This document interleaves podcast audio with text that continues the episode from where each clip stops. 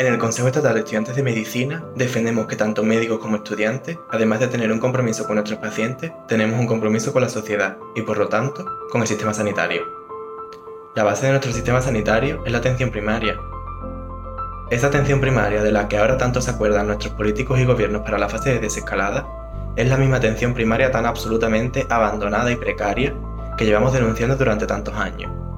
Es la misma atención primaria que paulatinamente ha ido sufriendo falta de médicos y pediatras, y que ahora esa carencia es aún mayor, porque muchos de los profesionales que se dedican a la atención primaria se han visto afectados por esta pandemia.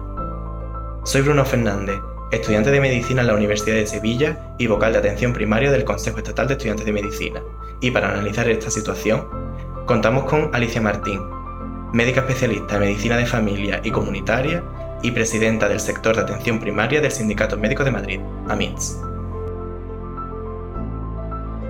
Mm, bueno, Alicia, muchas gracias por estar aquí hoy con nosotros y mm, bueno, a ver, antes que nada, ¿cómo era la situación de la atención primaria antes del COVID? Bueno, Bruno, pues nada, un placer. Gracias a vosotros por contar conmigo. Eh, pues mira, la situación antes del COVID en toda España era de una atención primaria absolutamente deteriorada y dejada de la mano. La atención primaria siempre ha sido como la pariente pobre de la sanidad y no se ha dedicado el dinero suficiente para poder tener los medios materiales y humanos que necesitamos para desarrollar nuestro trabajo. Eh, en concreto, en Madrid teníamos ya un déficit de 400 médicos de familia y 150 pediatras menos de los que necesitábamos ya antes de la crisis COVID. Pues imaginaros ahora con las necesidades que han surgido y las bajas que han surgido de compañeros que están enfermos, pues la situación se ha agravado muchísimo más. Pero esto es solamente en Madrid o la situación en la atención primaria en general a nivel estatal, ¿cómo está ahora? La situación de la atención primaria está deteriorada a nivel general, a nivel estatal. Eh, llevamos mucho tiempo en el foro de atención primaria reuniéndonos para eh, hacer declaraciones y poner esto de manifiesto. Entonces nos reunimos de sociedades científicas, de la Confederación Estatal de Sindicatos Médicos, de, en fin, de, muchos sitios de, la atención primaria para denunciar la situación por la que pasamos. Y esto lo llevamos haciendo ya tiempo. De, de todos es sabido que necesitamos un montón de cosas y que tenemos una presión asistencial bestial en la atención primaria. Y la desescalada, tal y como se plantea, eh, que todo, el mundo dice que la atención primaria debe ser el mecanismo por el cual la, desescalada eh, sea eficaz y buena. Em, ¿Puede la atención primaria ahora asumir este reto? A ver, los profesionales de atención primaria podrían asumir este reto si tuvieran medios materiales y humanos. Volvemos a lo mismo, ¿vale? Estamos absolutamente capacitados y de hecho la, crisis del COVID se está gestionando a expensas de atención primaria en, muchísimos casos. Hay una primera línea de atención que nosotros hablamos siempre de urgencia extrahospitalaria, de atención primaria, los profesionales del SAR y de, urgencias de fuera del hospital y de urgencia hospitalaria y luego están las plantas y la UCI. Eh, se ha hablado mucho en todo este tiempo del hospital y de la UCI, pero realmente eh, parece que la atención primaria no existía eh, para los políticos hasta ahora que se han planteado la desescalada. ¿Que se puede hacer desde atención primaria? Sí. ¿Que necesitamos un montón de medios materiales y humanos para poder hacerlo? También. ¿Y, esas herramientas que ahora mismo son necesarias, cuáles, cuáles serían? Pues mira, nosotros sobre todo hablamos de equipos de protección individual necesarios, eh, seguros y, y, en cantidad suficiente, que todavía seguimos sin tenerlo. A nivel de atención primaria esto es tremendo, sobre todo la atención a residencias, que son sitios de, una carga viral muy grande, o los domicilios, o algún fallecimiento. Entonces, muchas veces esto se ha tenido que hacer con mascarilla quirúrgica porque no nos llegan las FFP2, o a lo mejor tenemos una para toda la semana, o a lo mejor una bata que la gente se va intercambiando. Entonces, pues bueno, incluso nos han llegado a ofrecer eh, buzos que luego nos han dicho que recicláramos con lejía diluida, con lo cual, pues bueno, pues uno sabe que al volverse a poner un equipo que ya se ha utilizado es cuando más mm, probabilidades de infección hay. De hecho, sabéis que hay ya 51.000 profesionales contagiados en España, entonces, pues bueno. Luego, aparte de esto, de los equipos de individual necesitaríamos test serológicos cuantitativos de calidad para los profesionales de atención primaria y en base al resultado que se dé, eh, un protocolo seriado para seguir haciendo los test, para ver en qué estado inmunitario estamos a la hora de enfrentar las consultas y poderlas separar en COVID y no COVID, hacer consultas de limpio.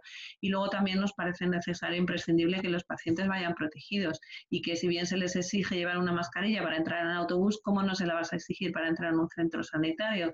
Porque otra cosa que nos estamos encontrando en la atención primaria es que los pacientes a veces no cuentan toda la verdad y vienen diciéndote una cosa y cuando el compañero se mete en la historia, resulta que es un COVID diagnosticado hace cinco días con una PCR positiva y que ha dicho que venía porque le dolía un pie.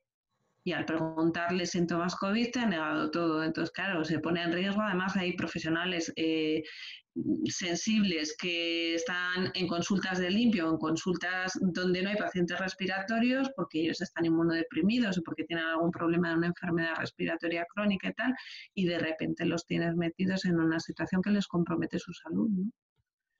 Y bueno, básicamente es, esto, los test seriados, las PCRs que se puedan hacer y alguien que controle el seguimiento. Quiere decir, nos traen PCRs, bien, las podemos hacer, pero luego alguien tiene que hacer seguimiento, alguien tiene que hacer algo con esa PCR positiva, eh, alguien tiene que hacer el estudio de contactos, alguien tiene que llevar después, eh, además, el control en las residencias, habrá que medicalizar las residencias o también aquí en Madrid nos están exigiendo tirar de profesionales médicos del centro de salud porque no hay médicos para el equipo ese especial de residencias que han creado.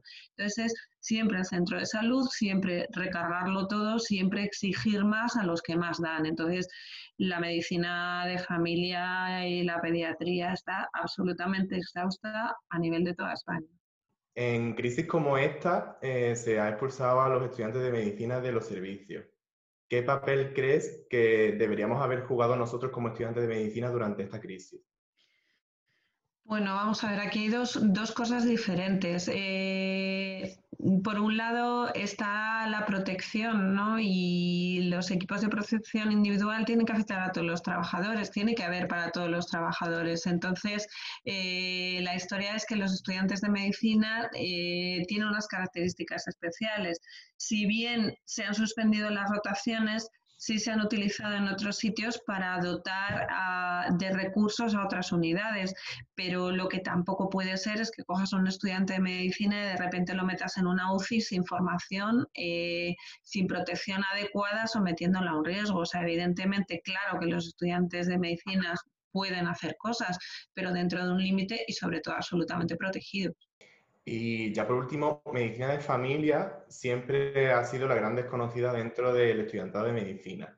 Eh, sí que es verdad que la mayoría de las universidades la rotación en esta especialidad es obligatoria y mucha gente se plantea la especialidad a partir de la rotación que hacen.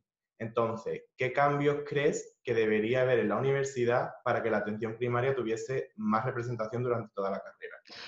Pues fíjate, yo hay cosas que creo que en la universidad deberían de ser obligadas como asignaturas. Una de ellas es la atención primaria y otra es la atención en cuidados paliativos y otra es la formación en prevención de riesgos laborales.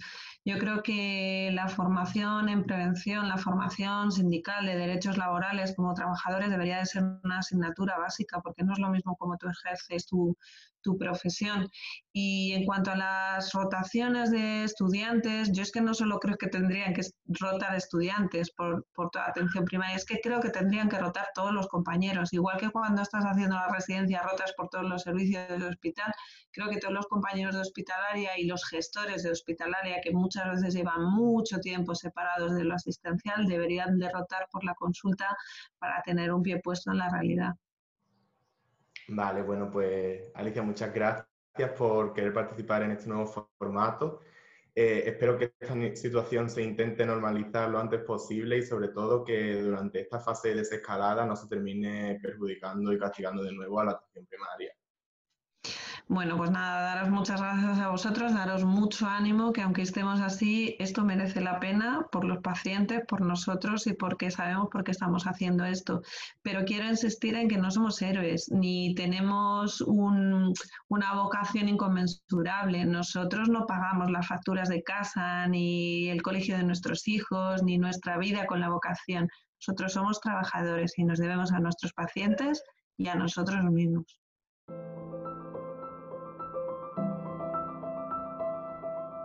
Desde el Consejo defendemos que tanto el colectivo médico, sus asociaciones profesionales y nosotros como estudiantes de medicina tenemos la obligación ética y profesional de velar por los mayores intereses de la ciudadanía en todo momento. No nos podemos olvidar que la atención primaria es la base de nuestro sistema sanitario.